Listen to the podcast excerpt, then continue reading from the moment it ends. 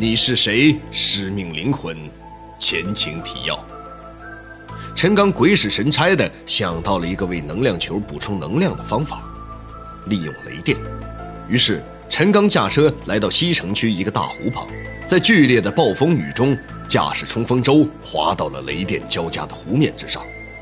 这时，有如魔法一般的画面出现了，一道道闪电被那个绑在船尾的能量球吸引、吸收，同时能量球自身也起了变化。轰隆作响的雷声伴随着接踵而至的闪电，将陈刚包裹在了其中。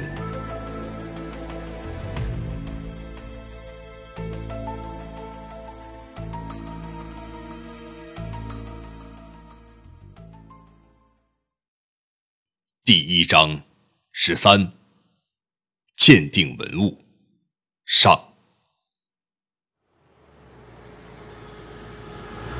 陈刚穿着被暴雨淋湿的衣服，驾着车，沿着蜿蜒起伏不平的公路向市区行驶着。他感觉有些冷，便打开了空调暖风。从座椅上不断向上蒸发的水蒸气，令他感觉无比难受。他突然想起时间这个物理学概念。假如自己的推断是正确的，那么就可以很好的理解神秘人物灵狐挽救自己生命的原因了。我的生命可能从物理学意义上说，在某一个时间点上是错位的。这种错位令我突然间就患上了恶性肝肿瘤。灵狐在某种强大的力量下。令我获得了能量球，并治愈了我的疾病，还让我看到了完全颠覆物理学定律的景象。灵狐所做的这一切，只能有一个解释，那就是我需要替他做一件非我不能完成的任务。至于这个任务是什么，现在还无法知晓。时间、有形物质、虚拟世界、空间以及人类的意识，以及大脑中所产生的幻想，这一切究竟对人类意味着什么呢？陈刚驾着车，不禁想起自己大学时代所学过的知识，以及当老师时对学生的授课内容。不知不觉。陈刚的车已经驶进了市区，在一处交通信号灯前等待红灯的时候，他扭头看着放在副驾驶座位上被黑色塑料袋儿罩着的能量球。假如它能存储能量，一定会有温度的变化。想到这儿，陈刚用手摸了一下能量球，奇怪的是。能量球和被闪电击中之前的手触温度没有丝毫的变化。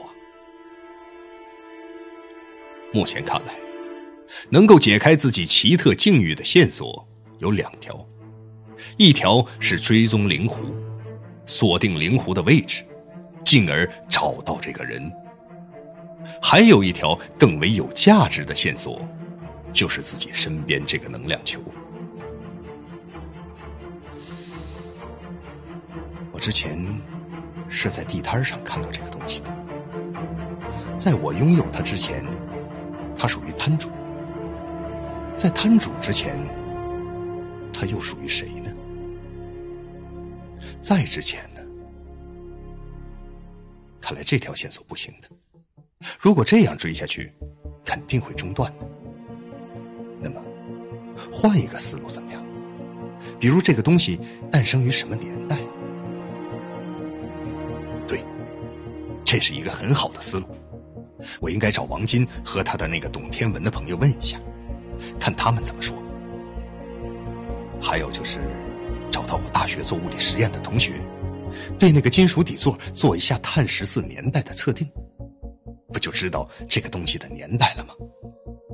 顺便化验一下这个金属的成分，就可以知道这奇妙的底座的能量储存原理了。说不定。我还发现了世界上最为有价值的东西了呢。想到这儿，陈刚的脸上露出了欣慰的笑容。虽然他也知道自己这种海阔天空的遐想并不着边际，但是还是可以在幻想中满足一下自己当年立志成为物理学家的梦想。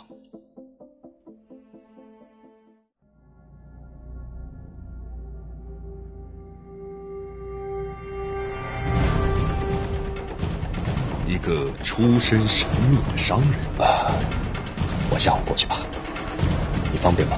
一次重获新生的意外，什什么？我的癌症好了？一个从不露面的好友，你就叫我灵狐吧。一场惊天动地的阴谋，所有的一切一定都与那个人有关。欢迎收听长篇科幻悬疑小说《你是谁？使命灵魂》。作者：王金，由徐淼播讲。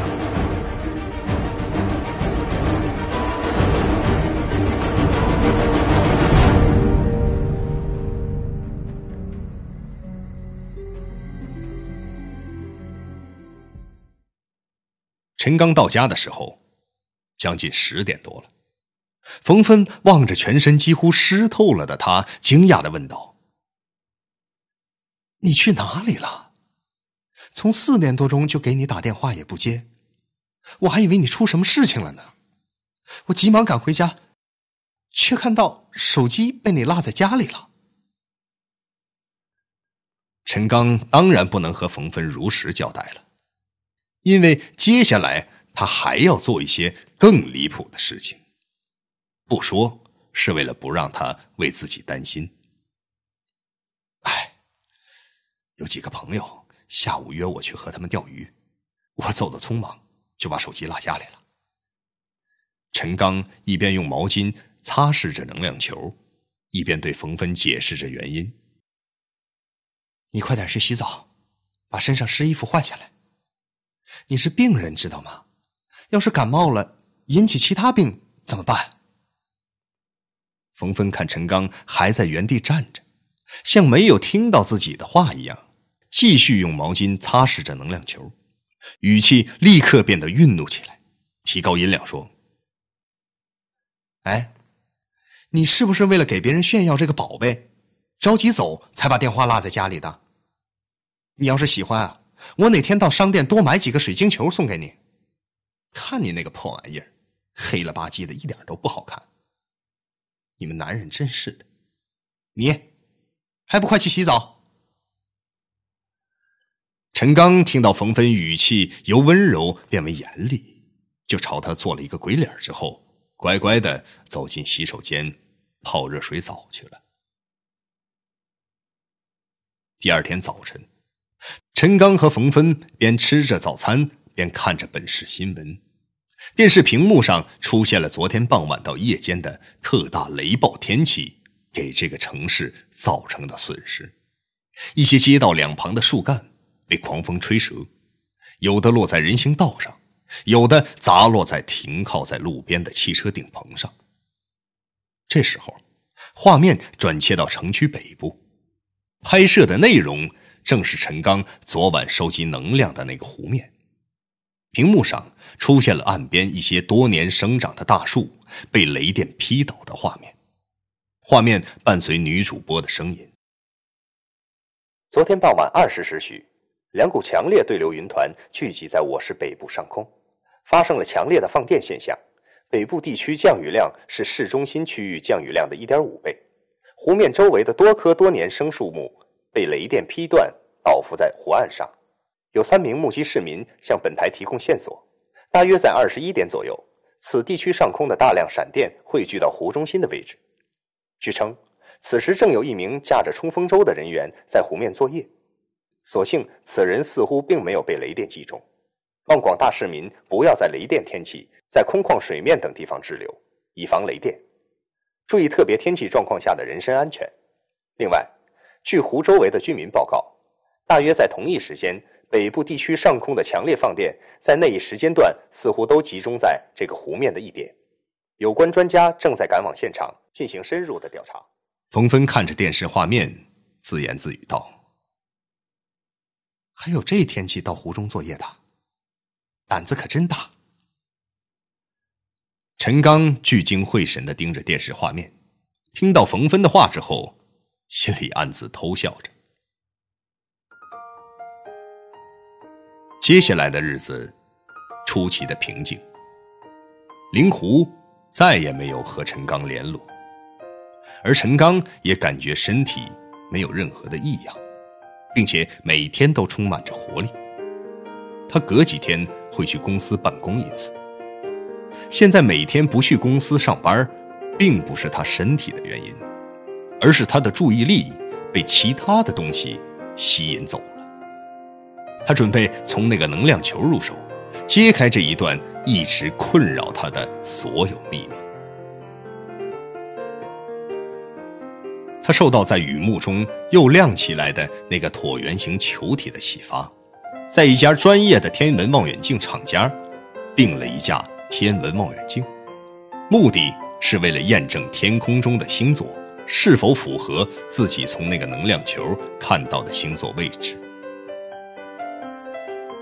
现在除了每周几天去公司处理一下重要的业务，陈刚把大部分时间都用来去书店和图书馆查阅各种天文、历史、考古资料了。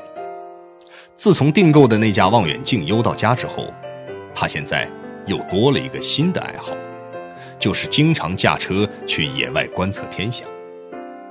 他知道，灵狐还会主动找他联络的，他们之间的故事绝不会到此为止的。灵狐即使不与自己联络，也知道他所做的一切。他的这种感觉特别强烈。陈刚对当代物理学并不陌生。但自从他看到并亲身经历过这一系列事情之后，他显然不完全迷信教科书中学到的所有知识了。每天，陈刚都会把灵狐叫做能量球的文物拿在手里把玩一阵子。他还是老样子，就像第一次看到的时候，就是说，能让这个东西有变化的只有灵狐或者特殊场合。他也试着把这个东西在雷雨天放在空旷的大地上试验了几次，可惜没有任何变化，这让他很失望。随着对历史和考古知识的增加，陈刚对那个能量球的兴趣越发强烈了。他把这个能量球从不同角度拍成了照片，存到了电脑笔记本之中。他想让王金看看这个东西，给一个大概的说法。冯芬每天还在悉心的照料陈刚。陈刚知道，对自己的病情起到根本改变的是灵狐或者那个能量球。这以后，冯芬再熬中药，他就坚决不服用了。冯芬坚持了几回，也没有办法。